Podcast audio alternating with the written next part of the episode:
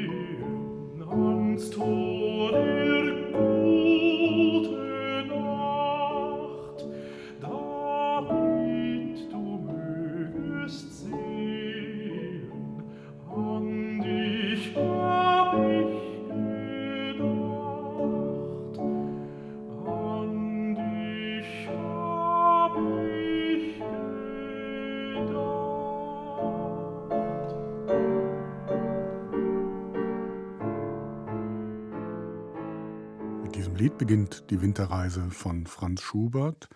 Andreas Göbel, wollen Sie anfangen? Ja, die Sache verrät sich ja schon ein bisschen, ist ja ein ungewöhnlicher Anfang eben durch das äh, alte Klavierinstrument, was ist der historische Hammerflügel und da verrät sich das ja auch schon. Das wird Andreas Steyer am Klavier gewesen sein, der Sänger Christoph Brigadier. Also man merkt, das ist alles sehr genau gemacht, sehr genau in die Noten geschaut. Vom ersten Wort fremd, wo es sich dann ja so resignierend abwärts zieht. Es ist sehr sparsam in der Gestaltung.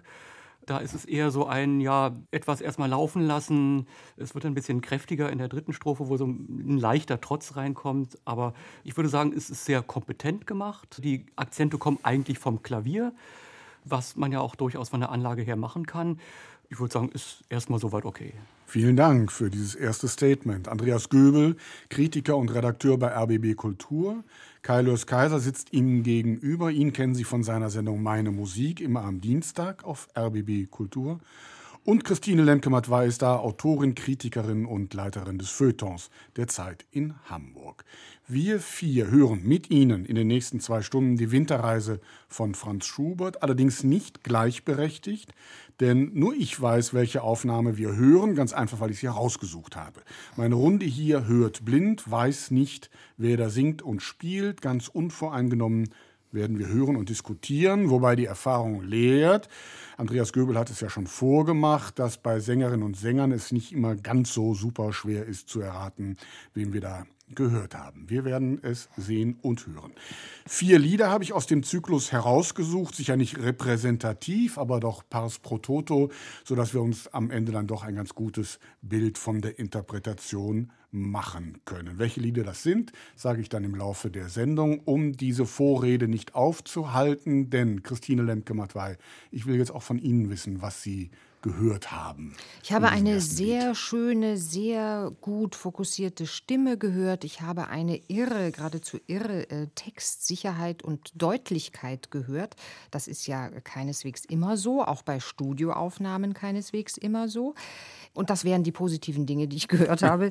Die weniger positiven für mein Empfinden sind die Rollenverteilung, die Andreas Göbel schon angesprochen hat, also die sozusagen die Widerhaken, die Widerstände, das, was nicht in diesem Schubertschen Gleichtritt, in diesem Trott, in diesem Lebenstrott sich abspielt, das ist hier ins Klavier ausgelagert und der Sänger kann also insofern sich hinstellen und sagen, ich singe nur. Und Christoph Brigadier tut das auch. Er singt nur und er interessiert mich nicht die Bohne. Ich finde es eine schöne Geste, dass wir hier mit dem Tenor anfangen, denn Schubert selber sang Tenor und die Annahme, dass die Winterreise Eigentum der Baritöne sei, hat sich nur rezeptionsgeschichtlich so ergeben, eigentlich durch Zufall, hauptsächlich Fischer Dieskau. Es gab auch schon früher Baritöne wichtiger, Gerd Hüsch und äh, Karl Schmidt-Walter und sowas, aber trotzdem. Das bedeutet nicht, dass es von einem Bariton gesungen werden muss oder nur vom Tenor gesungen werden darf, notfalls, sondern das ist da genau in richtigen Händen.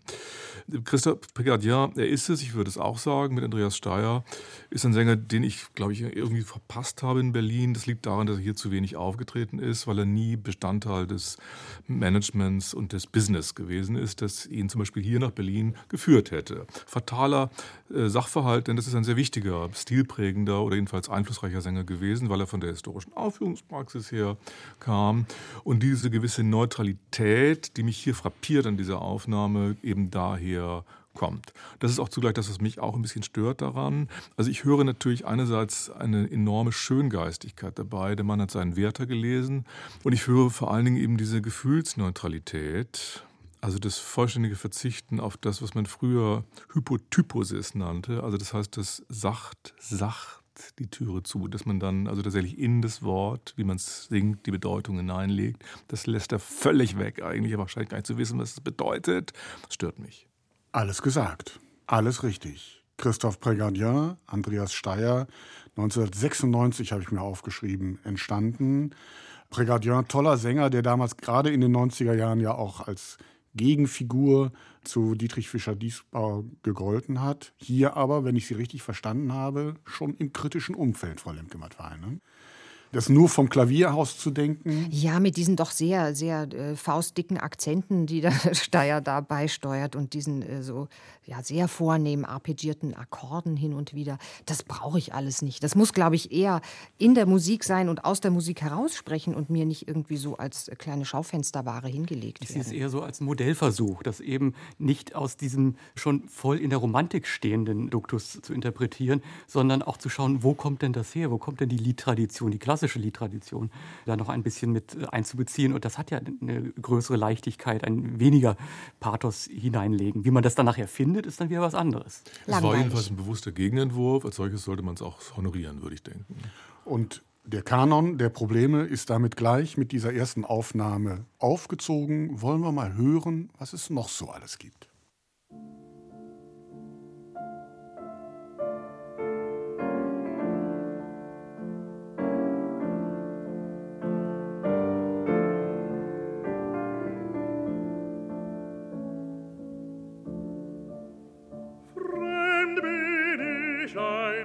Zonen fremd zieh ich wieder aus, der Mai war mir gewogen mit manchem Blumenstrauß.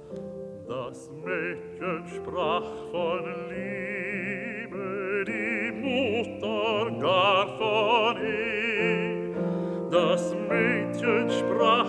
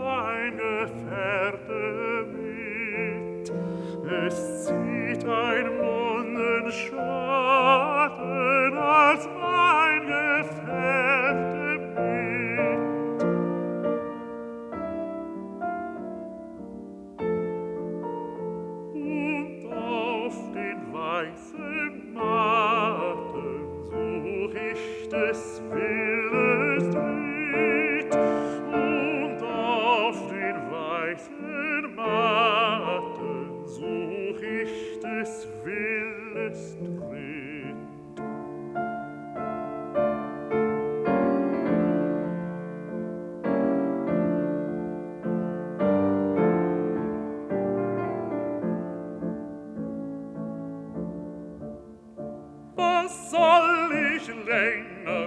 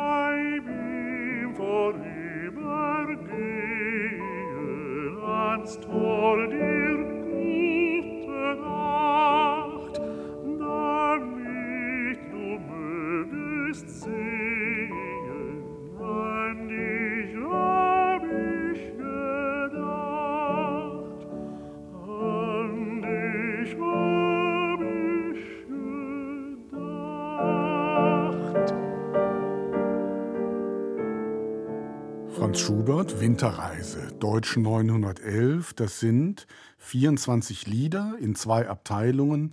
Die Gedichte sind von Wilhelm Müller. Schubert komponiert die Lieder 1827, ein Jahr vor seinem Tod. Zunächst die ersten zwölf. Dann entdeckt er, dass Müller noch einen zweiten Teil gedichtet hat. Er setzt noch einmal an und komplettiert nach der schönen Müllerin seinen zweiten großen Liederzyklus. Anders als die Müllerin findet sich in der Winterreise aber keine Handlung, keine Erzählung. Jemand verliert seine Geliebte und geht auf Wanderschaft durch die kalte Winternacht. Mehr erfahren wir nicht. Die Lieder sind vielmehr Resonanzen, Perspektiven, Stimmungen auf einer einsamen, kalten Reise. Winter, Wanderschaft, verlorene Liebe, ganz typische romantische Motive. Die Form aber ist neu. Liederzyklus. Das Kleine will ins Große. Nicht einmal die Freunde konnten damals etwas mit diesen traurigen und kargen Liedern anfangen. Heute liegen sie auf dem Hochaltar der klassischen Musik. Die Lieder sind politisch gedeutet worden als Enttäuschung über die restaurativen Tendenzen damals. Andere sehen die Todessehnsucht als typisch romantisches deutsches Motiv. Das sind so die Pendel, zwischen denen die Winterreise immer wieder hin und her schwingt. Andreas Göbel, Verlorenheit, verlorene Liebe. Das trifft jeden Jahr irgendwann mal. Erklärt das allein den großen Erfolg dieses Liederzykluses? Nein, hier hat Schubert noch mal etwas ganz anderes gemacht. Denn die Tatsache, dass es eben von einer Handlung dann doch ziemlich weit entfernt ist, aber dann doch irgendwo endet. Und gerade die Radikalität, die Schubert hier hat, einmal darin, dass es nicht wie die schöne Müllerin mit dem Tod endet, sondern ja, womit eigentlich? Ist es eine Schicksalsergebenheit? Ist es ein Nichts? Ist es ein Stillstand? Ein nicht aus dieser Situation, welche auch immer, heraus können? Und es kommt noch was anderes hinzu. Es ist die Radikalität von Schuberts Tonsprache. Nochmal ein Klischee, Kaius Kaiser. Bei den Aufnahmen die ich gefunden habe, fast nur deutschsprachige Interpreten. Das heißt, nicht, dass es nicht, das heißt nicht, dass es nicht andere genau, gibt, aber Gründe es ist doch schon sehr auffällig. Schon, ja.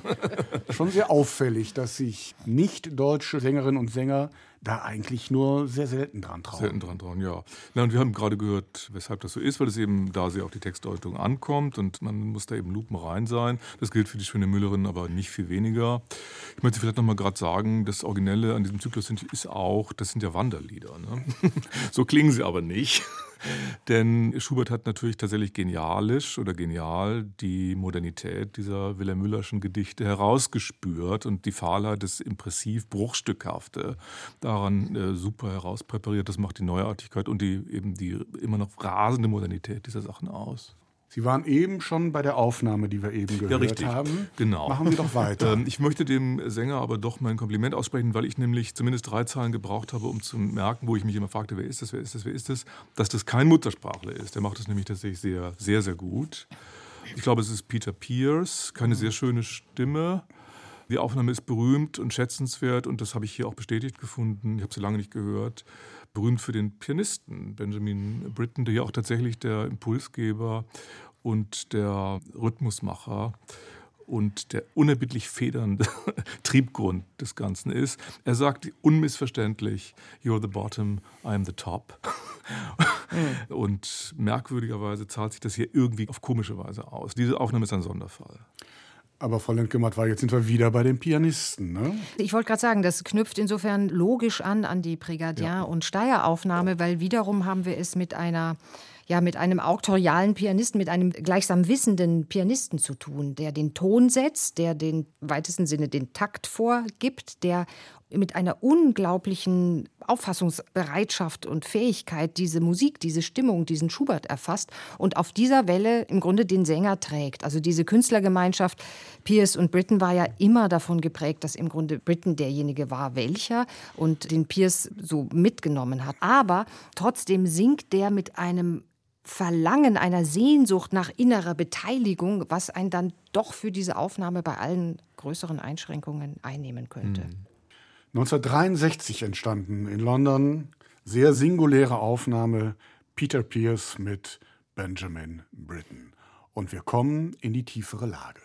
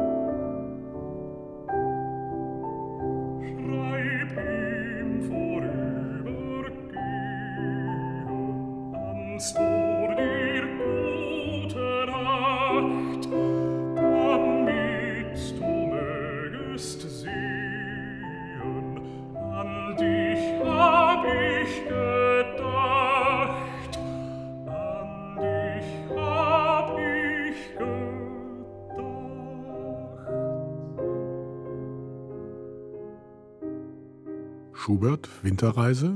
Wer möchte lösen? Also es gab ja eine Zeit, die ist jetzt schon so ein bisschen her, da hörten sich alle Baritone wie Dietrich Fischer-Dieskau an und dieser gehört zumindest am Anfang so ein bisschen dazu. Und das zeigt einem doch auch durch die tiefe Lage, also wir sind in der Baritonlage, da schleicht sich allein wahrscheinlich durch die Gewohnheit unserer Ohren oder die Trägheit unserer Ohren schleicht sich gleich sowas wie so ein Schicksalston ein. Und den nimmt man gerne. Ja? Also, also als, als, kleine Selbstbeobachtung. Ja? Es gab ja eine ganze Generation von Sängern, von Andreas Schmidt und anderen angefangen, die hatten alle so ihre Dieskauschen äh, Manierismen, haben sie dann mehr oder weniger im weiteren Verlauf ihrer Karrieren dann abgelegt. Dieser Sänger ist das Inbild des anti-identifikatorischen Interpreten. Er singt garantiert keimfrei.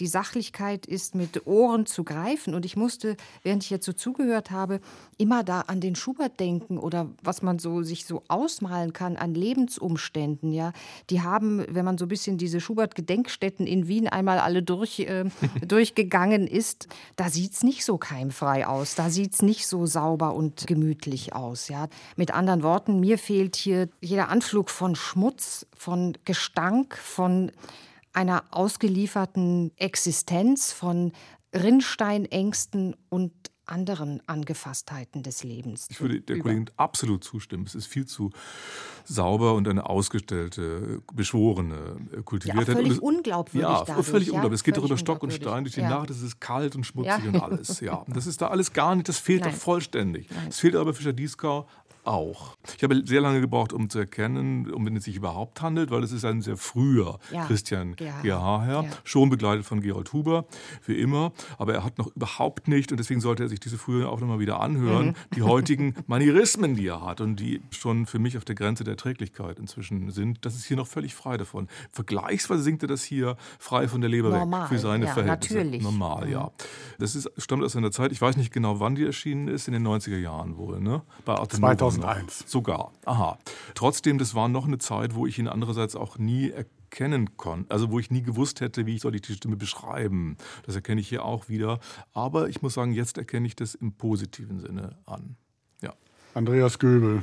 Es ist eine Sache, die hier grundsätzlich fehlt, und zwar was ist mit dem Wandern, was auch immer da drin steckt. Also das Reisen, sich von einem Ort zu distanzieren, von einer gewohnten Umgebung sich äh, zu distanzieren, um sich damit dann durch das Reisen, durch das Erleben des anderen auseinanderzusetzen, wie weit man das auch immer treiben will, gesellschaftlich oder mit irgendwelchen Einschränkungen. Das heißt, man muss überhaupt erstmal bereit sein, loszugehen, etwas anderes an sich rankommen zu lassen und zu sagen, ich weiß noch nicht alles um dann das Ungewohnte wieder auf das Vertraute zu beziehen. Und was man natürlich sagen muss, so ein Klavierbegleiter will ich dann eben auch haben, Gerold Huber, wie er Stimmen führen kann, wie er dann auch eine gewisse Gleichberechtigung hat, ohne dass er jetzt irgendwelche Details rausbringen muss. Also so jemand ist großartig, aber es hilft nichts. Was sagt mir diese Interpretation über das, was Schubert hier möglicherweise gewollt hat? Eigentlich nichts.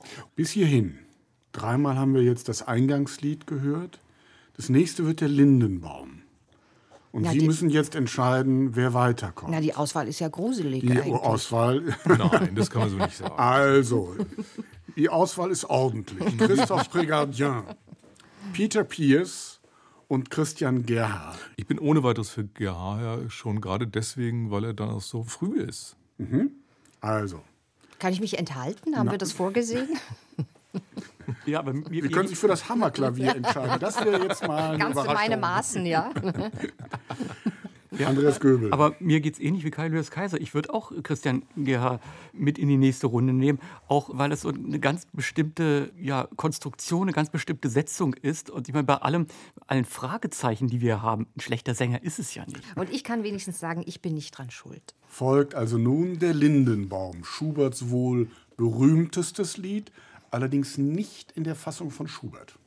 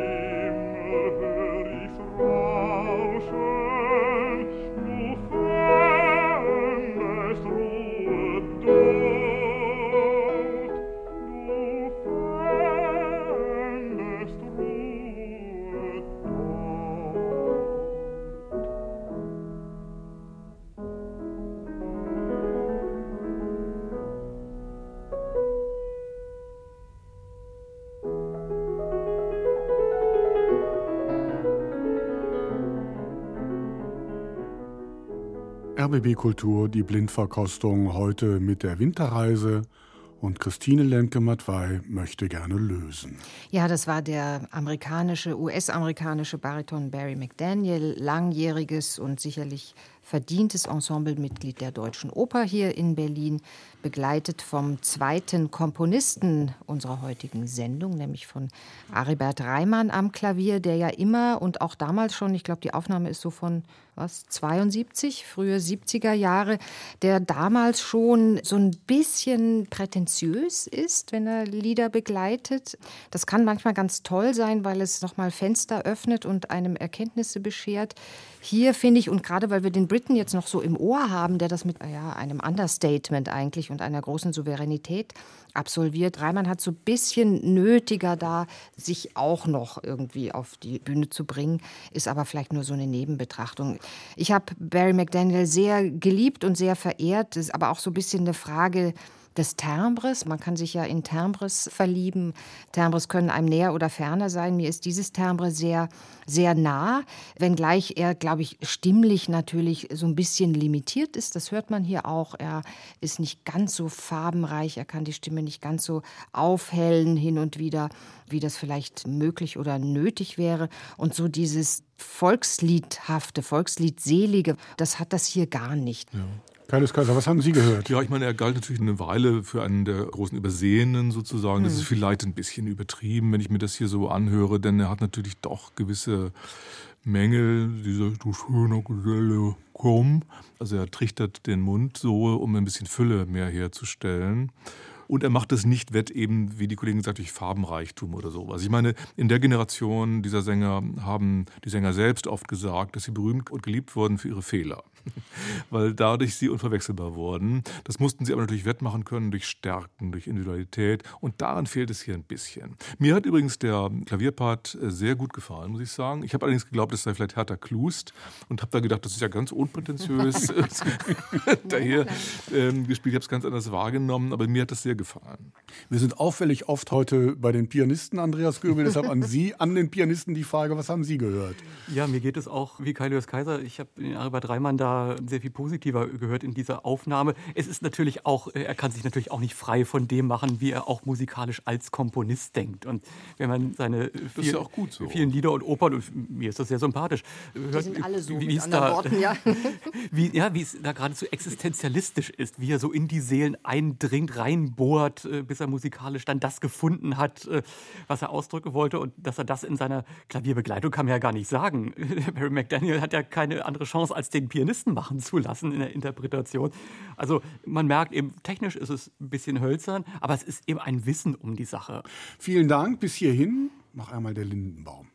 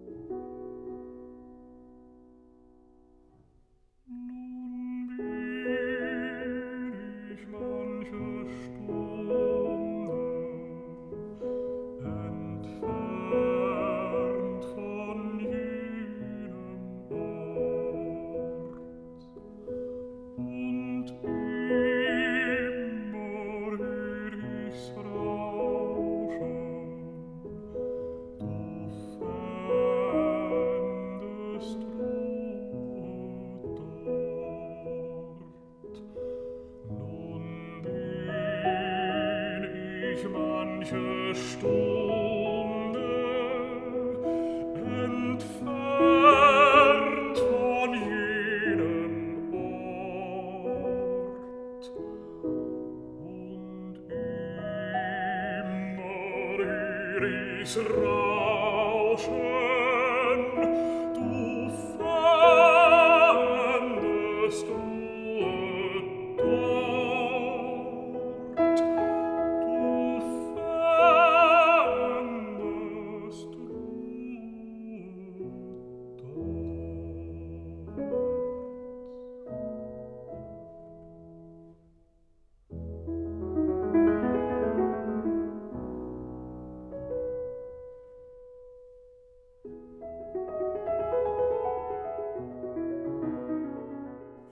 Ich glaube, das können wir gleich auflösen. Das waren noch einmal Christian Gerha und Gerold Huber, eine Aufnahme, der Sie noch mal eine zweite Chance geben wollten. Andreas Göbel, das war doch jetzt vielleicht ein bisschen langsam, aber doch sehr, sehr schön gesungen.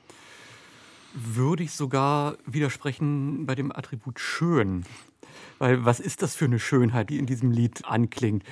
Schönheit nur im Sinne, wie es hier war, von Gleichheit. Wir fangen an und ziehen das dann so durch. Das ist für mich da nicht schön, sondern die Schönheit ist hier natürlich, liegt in der Erinnerung und in dem Schmerzlichen, was es dann aus der Perspektive der Gegenwart ja auch hat. Und davon höre ich hier nun gar nichts. Beginnen wir schon mal mit dem Klaviervorspiel. Das ist keine Schönheit, wenn ich etwas gleichmäßig spiele, was dann dasteht. Und äh, warum, wenn Christian Gerhard anfängt, warum macht er sich so wichtig? Ein Erinnern ist ja auch ein, was äh, kommt mir noch in den Kopf, was nicht nur weiß ich und kann es verbalisieren, sondern was empfinde ich. Und das Tempo ist natürlich der Todesstoß für alles.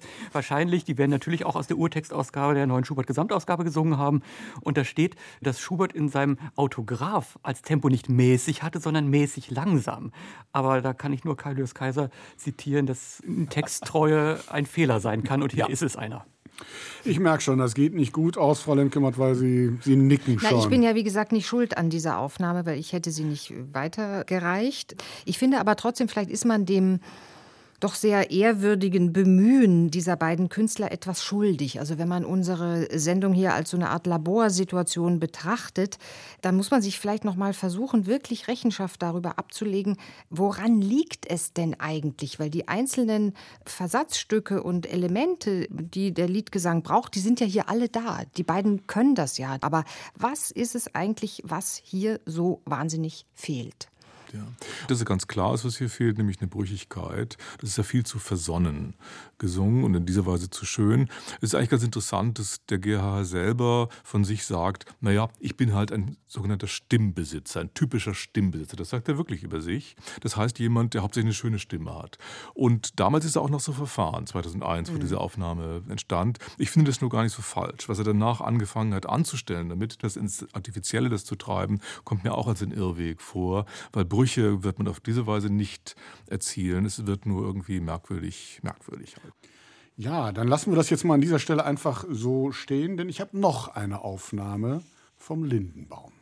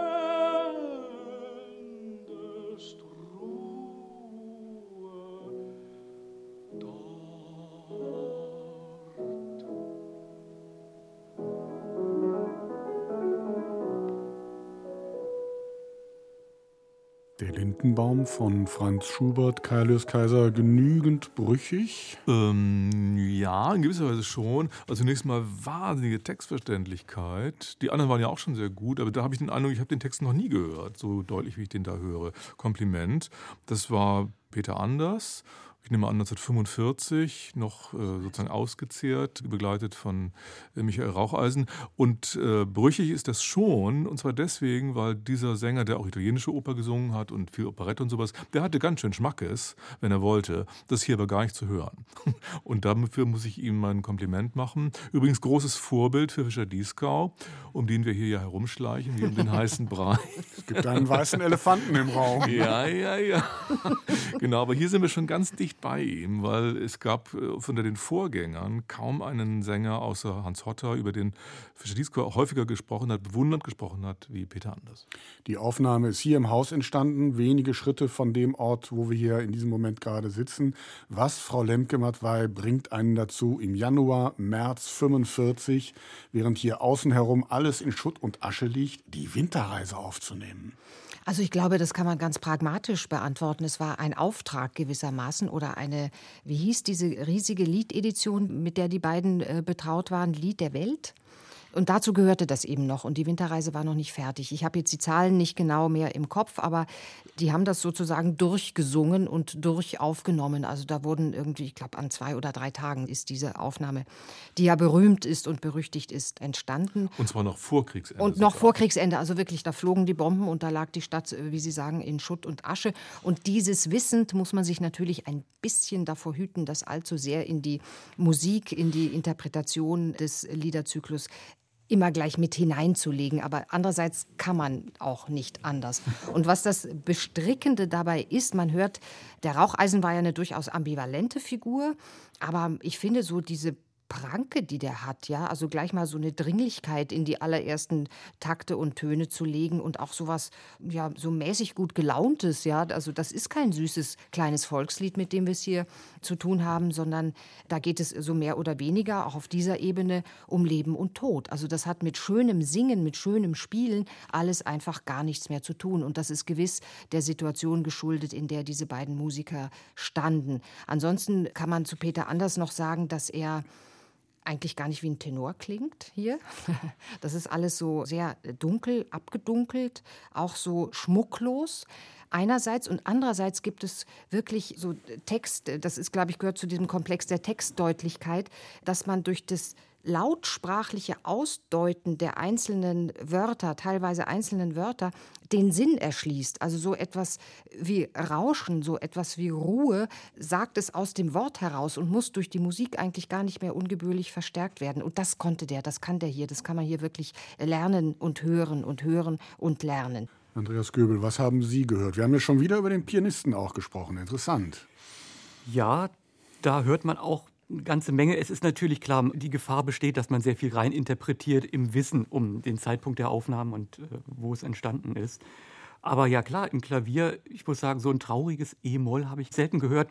Klar, E-Moll gegen E-Dur ist klar, aber das so lakonisch zu spielen, ohne da ein falsches Pathos reinzulegen, sondern einfach, äh, weil klar ist, äh, worum es geht. Und was der da macht in der Rückleitung, äh, in der dritten Strophe, das ist ein wirkliches Rennen in Panik. Der Hut flog mir vom Kopf, ich wendete mich nicht und der zieht weiter das Tempo durch, bis er dann gerade so zum Stoppen kommt und ja, sich irgendwo festhalten muss, damit das jetzt nicht ewig weitergeht. Also man kann das tatsächlich auch finden und in der Stimme ist das auch dann zu hören und man kann auch nochmal überlegen, was bedeutet hier Erinnerung? Das kann man daraus lernen. Wofür brauchen wir die? Auch Erinnerung als Überlebensmittel. Das finde ich interessant mit der Erinnerung, weil es schließt natürlich in dieser Aufnahmesituation auch mit ein, warum machen wir das hier eigentlich gerade, was wir hier tun? Warum nehmen wir Schuberts Winterreise auf, während äh, draußen die Welt gerade mal untergeht? Natürlich aus einer Verbundenheit und Verpflichtung an den Gegenstand, weil das ist das Einzige ungefähr, was uns geblieben ist. Und daran wiederum knüpft ja auch der junge Fischer Dieskau an, ja, der dann seinerseits in irgendwelchen italienischen Kriegsgefangenenlagern anfängt, deutsche Lieder zu singen, weil das ist das, was eben noch da war. Ja, also da geht so ein Bogen über diese, über diese Stunde Null, die es sowieso niemals gegeben hat. Das war der Lindenbaum. Wir wandern weiter durch die Winterreise. Aber einen nehmen wir mit. Einen nehmen wir mit, und zwar in den Frühlingstraum. Wen wollen wir noch einmal hören? Peter Anders, Barry McDaniel, Christian Gerha. Das dürfen, müssen Sie jetzt entscheiden. Ja, GH haben wir schon mitgenommen einmal. Vielleicht wäre es mal an der Zeit für Peter Anders. Würde ich auch sagen. Peter Anders Kann ich mir nicht anders vorstellen. folgt der Frühlingstraum, ich träumte von bunten Blumen.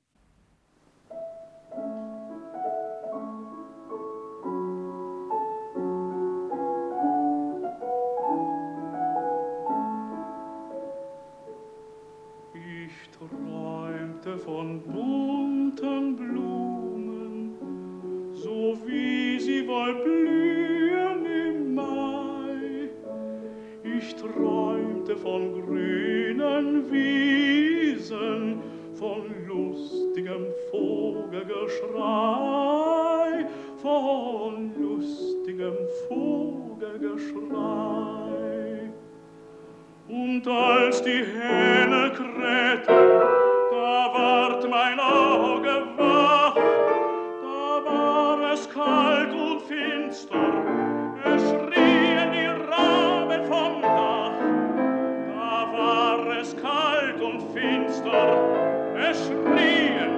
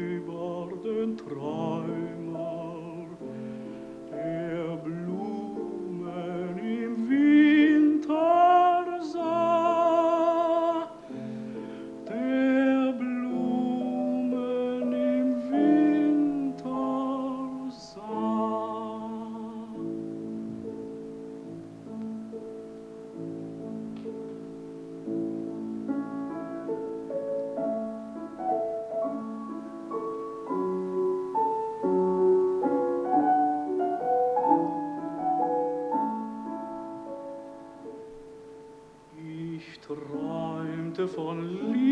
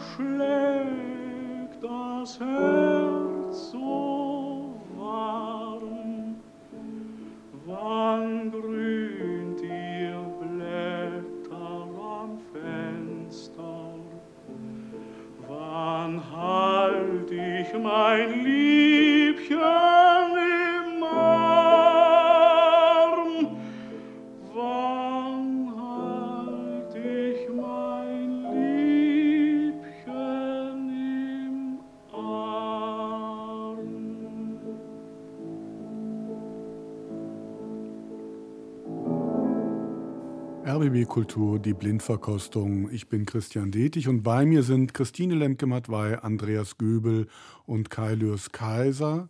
Gemeinsam hören wir die Winterreise von Schubert, zum Schluss den Frühlingstraum.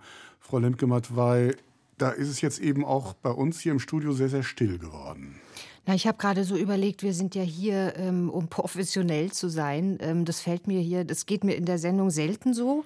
Ähm, aber das fällt mir jetzt gerade so ein bisschen schwer, muss ich sagen, weil das ist ganz ähm, schwierig, nicht davon angefasst zu sein. Ja, man kann natürlich vieles sagen. Man kann sagen, das ist ein Pathos, was einem ein wenig ähm, altertümlich vorkommt, was man sich heute nicht mehr so trauen würde, was man weder äh, von der Bühne herunter noch, noch unten im Saal. Ähm, aber diese, was hier so deutlich wird, ja, ist so diese Schizophrenie, die ja eigentlich in dem Lied selbst begraben liegt und äh, die sagt, der Grat ist so wahnsinnig schmal. Also wir wissen ja alle, wie die Winterreise ausgeht, mutmaßlich nicht so besonders gut, äh, beziehungsweise außer dem Leiermann, bei, bei dem man sagen kann, ist das jetzt der, ist das jetzt der Tod oder ist das die Verkörperung der Kunst, gibt es irgendwie so keinen anderen Menschen mehr in der Welt, dem, der mir zugeordnet ist oder zugeordnet wird. Aber dieser was der Anders, Anders und Raucheisen hier machen, ist, sie zeigen, wie schmal, wie schmal der Grat ist und wie wenig es braucht, damit es eben überhaupt nicht gut ausgeht. Peter Anders, Kaius Kaiser war lange Jahre Ensemblemitglied an der Staatsoper hier in Berlin. Er macht fast eine kleine Opernszene aus diesem Stück, oder? Ich finde das nicht eigentlich. Das wäre auch ein Mangel. Ich finde, das ist kein Opernsänger, der sich mal verirrt hat. Das war ein genuiner Liedersänger. Er war beides äh, äh parallel.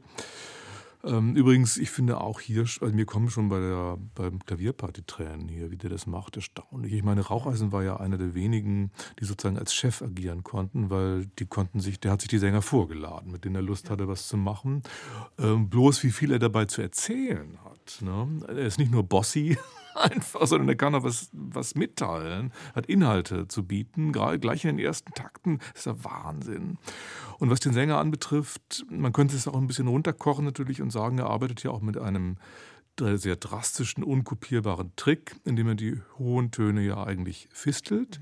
Und zwar so, dass die Stimme bricht. Und da haben wir die Brüchigkeit, die wir hier immer vermisst haben. Da ist sie in einer ganz äh, handgreiflichen Weise da, fast unfair, so gezielt eingesetzt, aber als Ausweis der eigenen Wundheit. Und das macht die Sache wiederum genial. Andreas Göbel, finden Sie das Haar in der Suppe? Kann ich hier ganz schwer finden, weil mich auch ähm, die Tempodisposition unglaublich überzeugt hat. Ich habe zuerst gedacht, da steht etwas bewegt und es ist ja auch von dem, wie es geschildert ist, schon die textliche Vorlage hat so eine Fröhlichkeit in sich. Das hört man hier überhaupt nicht. Es ist sehr zurückgenommen. Es ist wirklich noch so ein äh, erstmal graben müssen. Träumen kann man ja hier auch, auch in Richtung Erinnern äh, deuten. Dieses Graben, wo finde ich noch irgendwelche schönen Dinge, wenn das alles äh, im Moment gar nicht so ähm, greifbar ist. Dann kommt, hätte man denken können, da steht auch schnell drüber, das bricht jetzt raus, die Wirklichkeit bricht hinein. Nee, auch das ist zurückgehalten, das, das bleibt unter so einer Decke, aber unter der ist es umso intensiver. Das ist schon etwas, das ist einfach beeindruckend. Vielen Dank. Noch einmal der Frühlingstraum.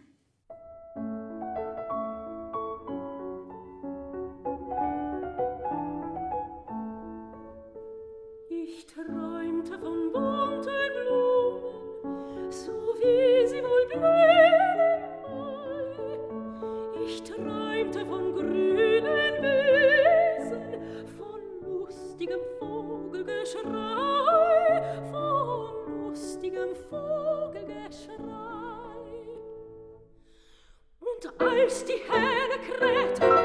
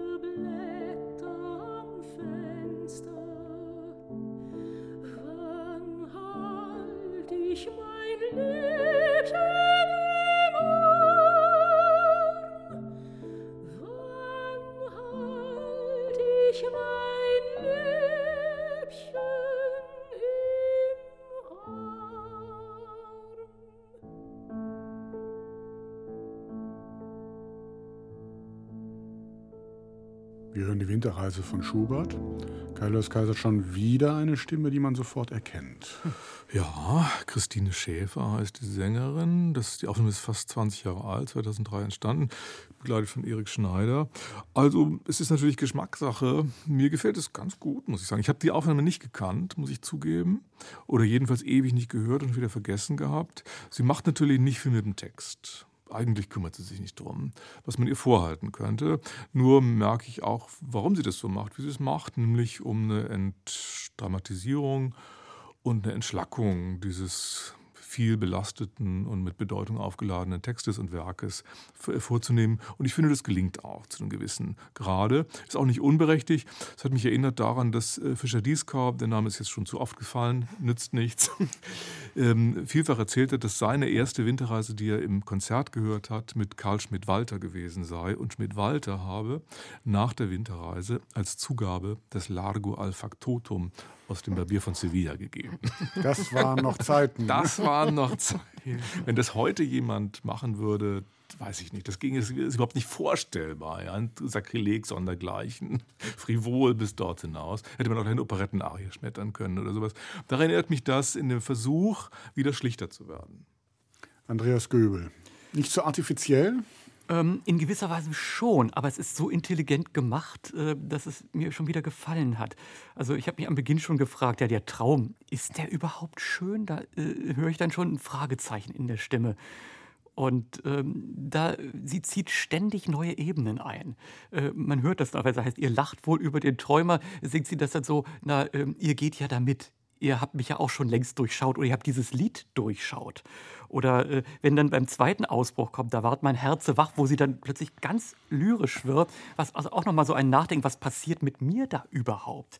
Also man könnte sagen, auf der einen Seite ist es ein Mensch mit allen widersprüchlichen Empfindungen, die ja immer irgendwie da sind, äh, ihm nur der Unterschied, welche gerade mal äh, äh, etwas stärker ist und welche etwas schwächer. Für mich ist es so ein Reflektieren über die Winterreise, nicht so sehr ein Verkörpern, sondern ein so gemeinschaftliches, wir denken jetzt mal drüber nach, äh, ich gebe euch mal so ein paar ähm, Impulse und äh, dann kommen wir da vielleicht weiter.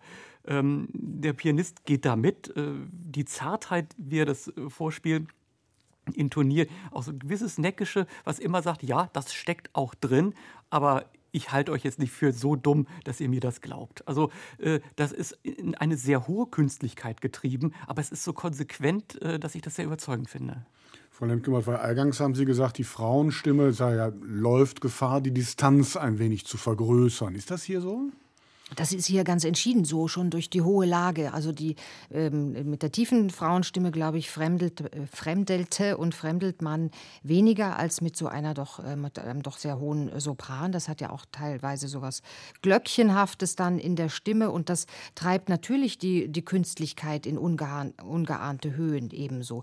Also ich habe diese Aufnahme immer sehr, sehr gemocht, weil man sie eben damals ähm, Anfang Anfang des 21. Jahrhunderts ähm, genau als solche genommen hat, also ein kathartisches Moment. Ja, die hat einfach mit einem Schlag aufgeräumt mit all diesen Baritönern, die da äh, immer gesagt haben, dass ähm, dieser Zyklus gehört uns. Und insofern schon aus so einem gewissen ähm, widerständigen ähm, Moment heraus habe ich die immer sehr gemocht. Jetzt im, im Nachgang zu Peter Anders fällt es mir trotzdem irgendwie ein bisschen schwer, daran noch zu glauben. All dieweil, ich glaube, so mit der Differenzierung der Gestaltung, äh, so ganz weit weit her ist es dann da mhm. doch irgendwie auch nicht.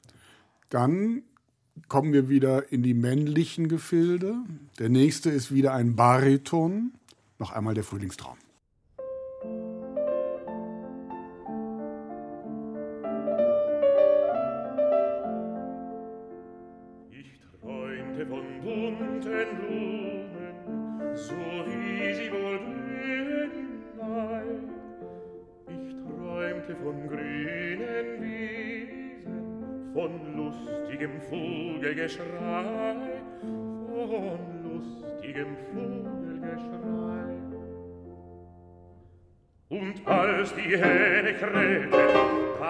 ward mein Auge wach, da war es kalt und finster, es schrien die Raben vom Bach.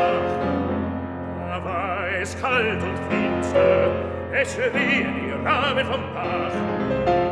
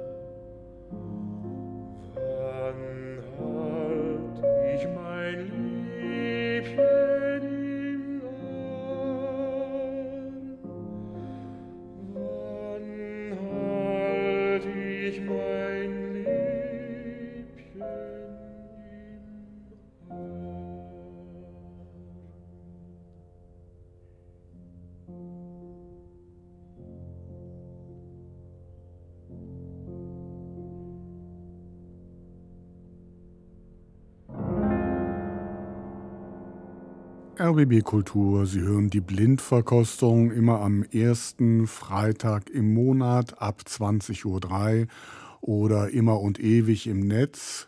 Da finden Sie dann auch weitere Folgen dieser schönen Reihe. Heute hören wir die Winterreise von Franz Schubert. Andreas Göbel, was haben Sie gehört in dieser Aufnahme? Ja, das ist die erste Aufnahme heute Abend, wo ich ein dickes, fettes Nein äh, draufschreiben würde.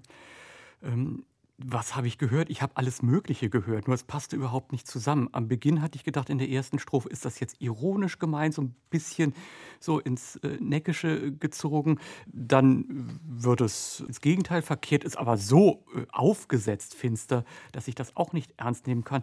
Und dann suppt das alles irgendwie äh, davon in einer Gedecktheit mal ein bisschen rauf, ein bisschen runter und aus Eiert so ein bisschen. Also ich finde das so dermaßen konstruiert und in seine Einzelteile zerlegt, dass ich das überhaupt beim Hören nicht mehr zusammenbekommen habe. Ich finde es komplett misslungen. Kalius Kaiser, Gegenrede. Ja, also ich würde nicht so hart damit ins Gericht gehen. Es muss auch ein Mittelfeld von Sängern geben, wozu dieser hier gehört. Ich erkenne die Stimme nicht. Es ist eine relativ hell timbrierte äh, Baritonstimme. Er bemüht sich, das romantisch zu singen, in dem Sinne, in dem so eine gewisse Freischütznähe da bei mir ankommt. Was ich aber für einen redlichen äh, Impuls oder für ein redliches Ziel halte. Das Problem, wie Andreas Göbel, finde ich, richtig gesagt hat, ist, dass es etwas hergestellt, ausgedacht, zusammengepuzzelt wirkt. Das stört mich auch und deswegen ist sie nicht recht konkurrenzfähig, leider Gottes, in dem superioren Salon von Sängern, die wir hier kennengelernt haben. Frau Lemke-Matwei. Ich kann das, glaube ich, auflösen. Das sind Florian Bösch und Malcolm Martineau ähm, 2011. Und das ist schon ein spezieller Sänger. Ich glaube, es ist einer der wenigen ähm, ähm, zeitgenössischen Interpreten oder auch ein Interpretenpaar, ähm, über die man sich wirklich streiten kann. Also sonst lässt einen ja sowas irgendwie, entweder es lässt einen kalt oder man hat, findet eine Stimme schöner oder nicht so schön. Und hier, glaube ich, ist es regelmäßig ähm, der Fall, dass die Leute sich wirklich die Köpfe einhauen, weil die einen den ganz toll finden und die anderen finden ihn so wie Andreas Grübel ganz, ganz schrecklich. Der ist der Sohn von Christian Bösch, dem, der einem vielleicht so als ähm, von der, aus der Zauberflöte her noch ein, ein Begriff Papageno ist, als Papageno Dienst. vom Dienst, genau. Und ist sozusagen das nackte Gegenteil seines Vaters, nämlich ein großer ähm, Schürfer vor dem Herrn, jemand, der ganz viel als junger Sänger mit Nikolaus Harnoncourt zusammengearbeitet hat. Und das hört man hier, glaube ich, schon auch so ein bisschen. Er ist in jedem Fall jemand, der sehr stark ins Risiko geht, ein Extremist äh, für einen äh, Liedsänger. Deshalb kann man das Gefühl haben, was ich durchaus nicht teile, dass das hier alles so auseinanderfällt. Und es ist ähm, jemand, der sehr stark mit Identifikation arbeitet. Also wenn man den live hört, ist das ähm, noch krasser ähm, bisweilen, ähm, weil dann reißt ihn irgendwie so ein Lied auch mal so richtig fort. Also der ist sehr gut darin, ähm, Lieder absolut nicht mundgerecht zu verpacken. ähm, und damit äh, kann man seine Schwierigkeiten haben. Die Stimme hat natürlich Grenzen, auch die Artik Artikulation hat sehr wohl Grenzen. Aber was mich immer wieder für ihn einnimmt, ist natürlich, dass der mit beiden Beinen in dieser Wiener Tradition steht. Also man hört hier nochmal einen wirklich ganz anderen Schubert als beispielsweise bei Christine Schäfer oder auch bei Peter Anders. Dreimal haben wir jetzt den Frühlingstraum gehört. Wir machen jetzt einen Riesensprung in den Schluss dieses Zyklus, das letzte Lied, Der Leiermann. Wen wollen wir noch einmal hören? Wer kommt eine Runde weiter? Christine Schäfer, Peter Anders oder zum Schluss haben wir gehört Florian Bösch. Keine leichte Wahl in dem Fall, Ach Gott, außer also- für Andreas Göbel. Ich hätte nichts gegen Christine Schäfer. Ich würde jedenfalls neugierig sein, wie sie das macht. Es geht mir ganz genauso. Ähm, bei Peter Anders kann ich es mir vorstellen. Bei Christine Schäfer wäre ich auch nochmal neugierig, das dann nochmal zu hören, wie sie da rangeht, gerade an dieses radikale Lied. Frau Lemke-Matwei. Na, ich würde eher für Bösch plädieren, das, wie ich eben auch schon versuchte auszuführen, aber ja, Schäfer. Damit okay. können Sie sich jetzt nicht durchsetzen. in Nö, kann ich Sekunde. nicht, aber ähm, er bleibt mir ja trotzdem erhalten. Wir hören den Leiermann, das, das traurigste Lied dieses Zyklus, vielleicht aber auch das schönste. Für die einen ist der Leiermann der Tod, das Nichts. Auf der anderen Seite immerhin zum ersten Mal nach 23 bitteren Liedern ist da jemand.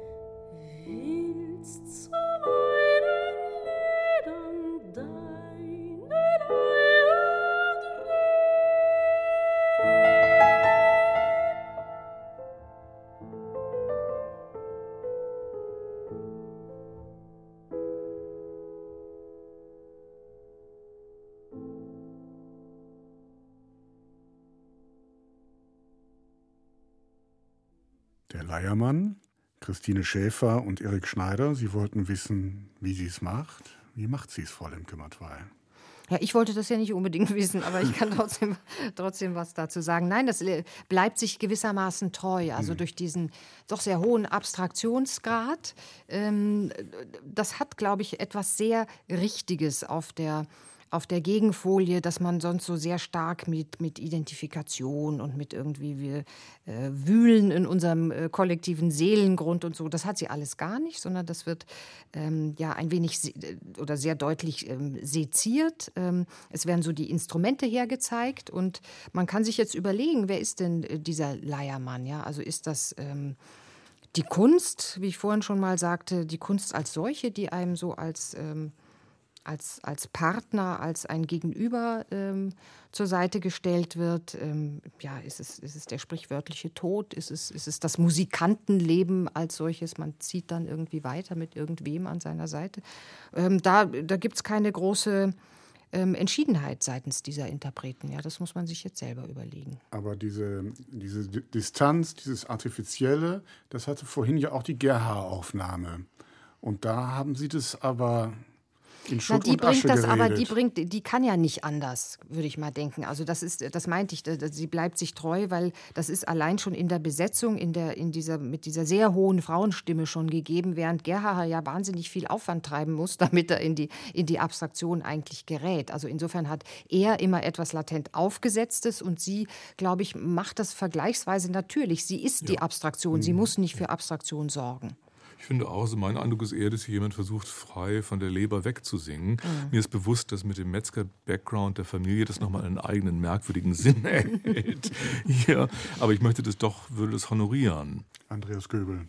Ja, mir gefällt hier auch äh, sehr gut diese ähm, Haltung, das überhaupt nicht an sich ranzulassen. Am Beginn ist es ja wie so eine Beobachtung. Ich sehe da jemanden und beschreibe, wie sieht der aus, was macht er, was, was könnte das hier sein? Und das hat dann auch etwas befreiend Ironisches, auch etwas Herausforderndes. Ich meine, jeder hat ja irgendwelche inneren Vorstellungen, wenn dieses Lied kommt, was könnte das sein? Oder auch wenn man das vielleicht nicht so verbalisieren kann oder möchte. Aber so dieses ja etwas auch zynische Spiel mit dem Grauen. Ihr wisst, es ist ganz furchtbar, aber äh, für jeden von euch ist es etwas anders furchtbar. Und das finde ich sehr intelligent und das überzeugt mich sehr. Das stimmt, also leichtes Timbre stellt sich ja also ein leichter, eigentlich Stephen King-Effekt ein, von, von wegen Friedhof der Kuscheltiere. Das trivialisiert die Sache auch ein Stück weit, aber es ist auch noch eine besondere Note, die man nirgendwo anders findet. Noch einmal der Leiermann und ich sage Ihnen voraus, auch diese Stimme erkennen Sie sofort.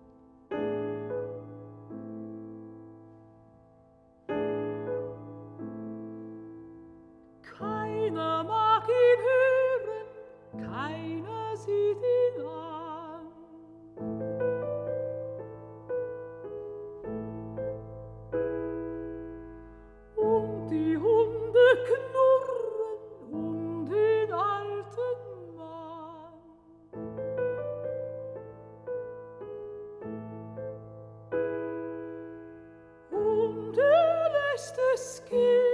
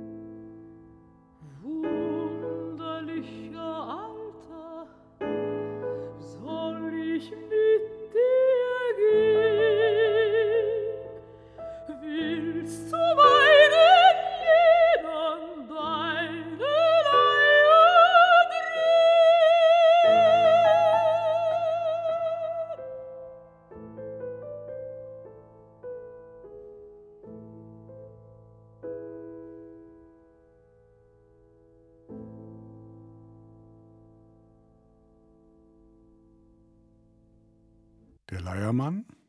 Wer möchte lösen? Naja. Frau Lemke-Mattwey. Also, das war Brigitte Fassbender noch einmal, also im Rahmen unserer heutigen Sendung, noch einmal begleitet von Aribert Reimann. Eine Aufnahme von 88, ist das richtig? Mhm, ja. Ende, 80, Ende 80er Jahre, also noch vor ihren anderen Zyklen, die sie aufgenommen hat, von Schubert entstanden. Ähm, ja, mir geht es bei dieser Aufnahme, aber vielleicht bin ich da auch einfach zu befangen, so ein bisschen ähnlich wie bei der Peter Anders Aufnahme, weil ich Fassbender mit Winterreise sehr viel, sehr oft in meinem Leben gehört habe. Das ist für mich so eine Identifikationsfigur.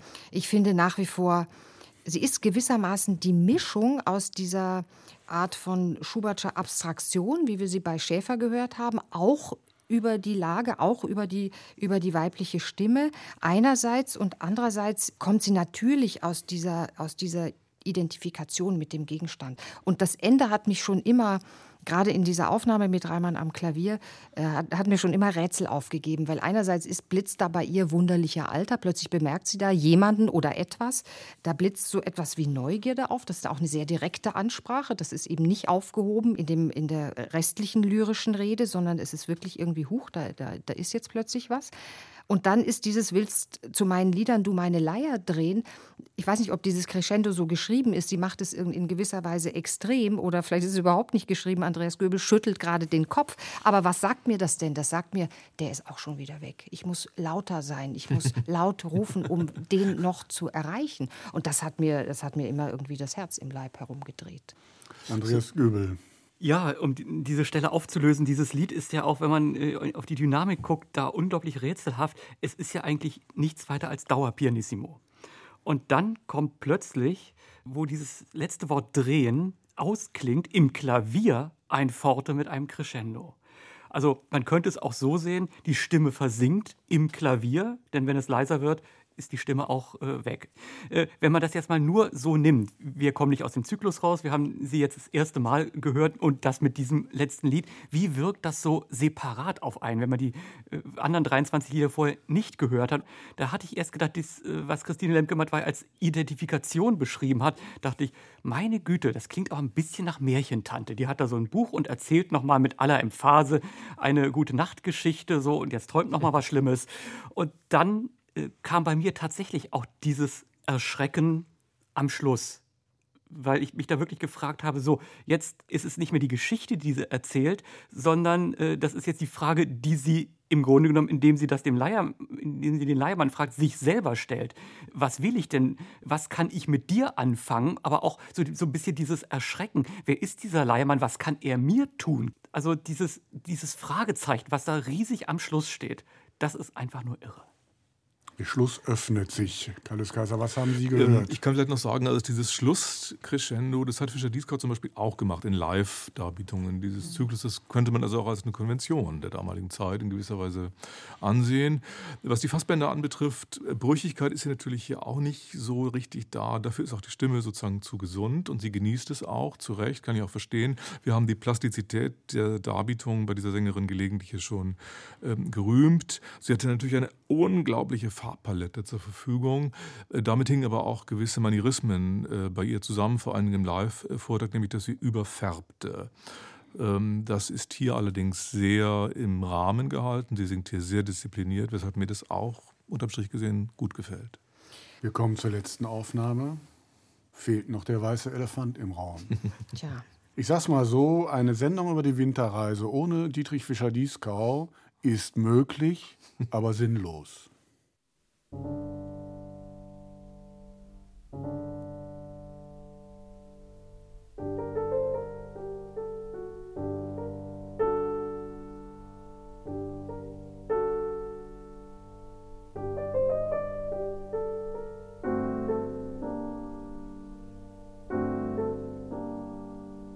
Drüben hinterm Dorfe steht ein Leiermann.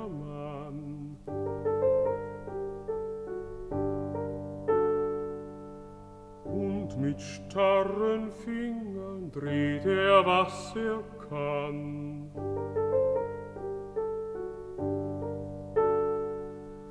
Barfuß auf dem Eise wankt er hin und her.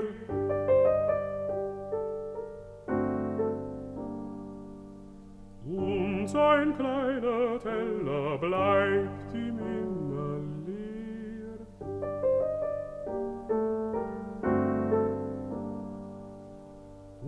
Und sein kleiner Teller bleibt ihm immer leer.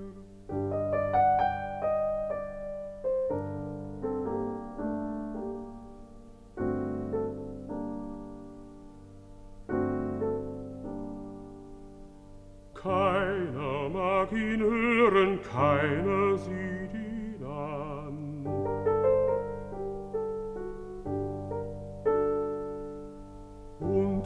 Hunde knurren um den alten Mann.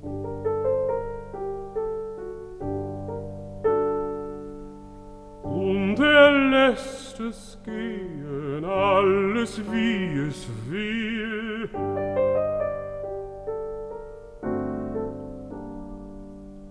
dreht und seine Leier steht ihm nimmer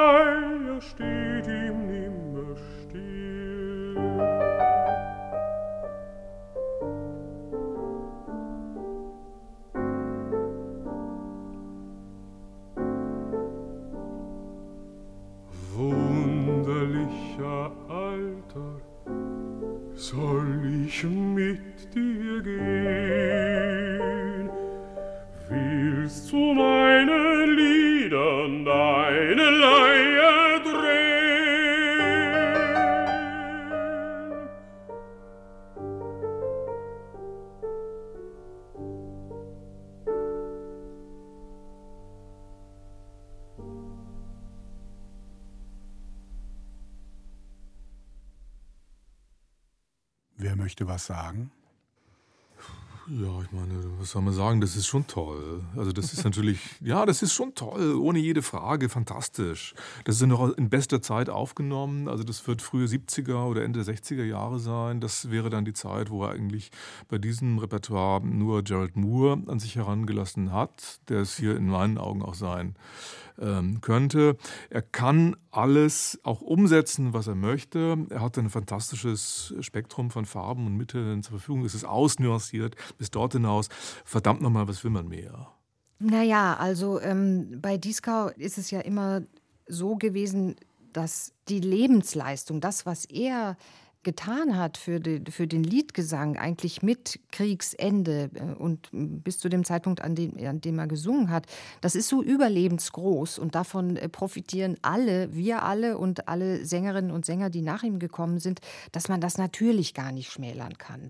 Ähm, und das würde ich auch unterstreichen. Und natürlich kann man hier beim Leiermann auch sagen, das hat schon eine coole Lakonie. Ja, das muss man erstmal so, mhm. so unangefasst irgendwie bringen. Ja. Mich hat bei Dieskau immer gestört, dass er dazu geneigt hat, einzelne Wörter dann so komisch auszubeulen, so irgendwie so relativ unmot unmotiviert dann, äh, weiß ich nicht, machen, machen Wörter dann so, so Bäuche. Das habe ich immer Aber nie verstanden. Nicht hier nicht wirklich. Also es hat so einen kleinen Bibber beim wunderlichen Alten, den, auf den könnte ich auch verzichten und so weiter. Aber er hat natürlich, ähm, und das hängt, das eine, glaube ich, hängt sehr stark mit dem anderen zusammen. Also diese, diese Neutralität, die er immer hatte, dieses äh, große Wissen auch, dieses bildungsbürgerliche Wissen um die Gegenstände, das steht in gewisser Weise aber auch so dem, dem Musizieren oder dem musikantischen Gestus entgegen bei ihm immer.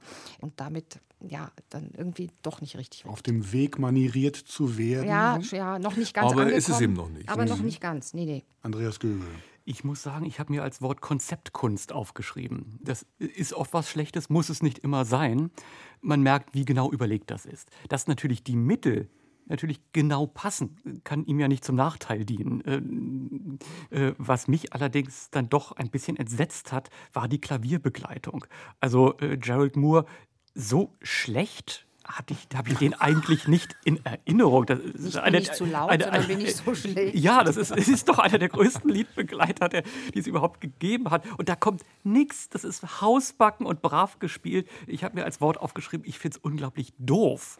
Und äh, das ich bin erschüttert. Das kann Da Fischer ich- doch nicht akzeptieren. Da kann Also ich war's- helfen, war's Herr der? Göbel. Da kann ich helfen, Herr nicht. Göbel. Das war nicht Gerald Moore. Es war nicht Gerald Okay, Moore, sondern das ist die Aufnahme mit, Mit Jörg, Jörg Demus.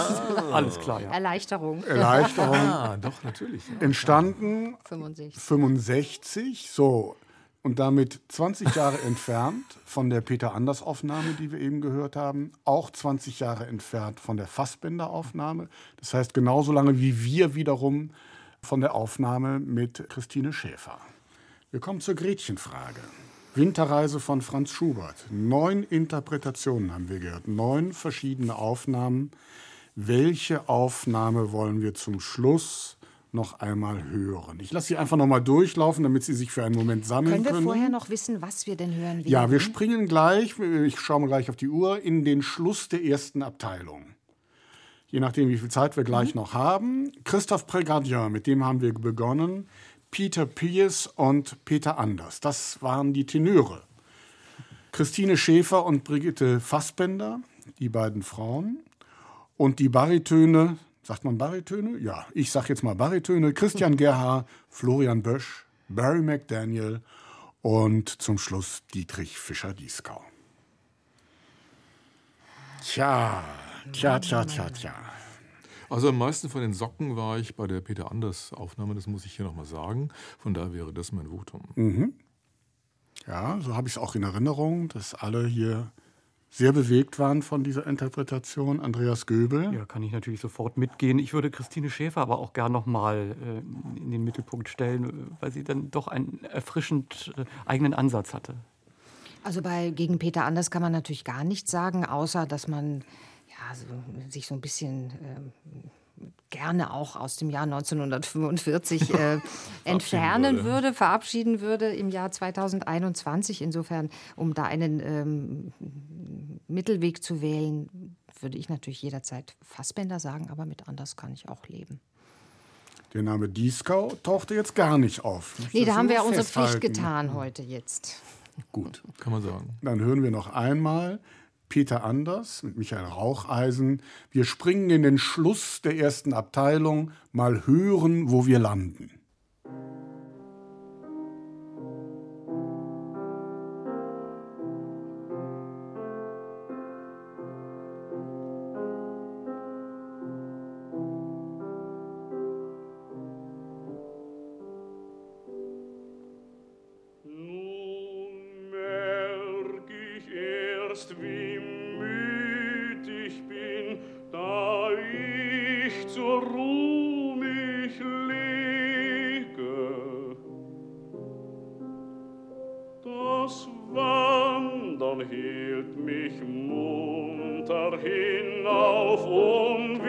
fruchtbarem Wege.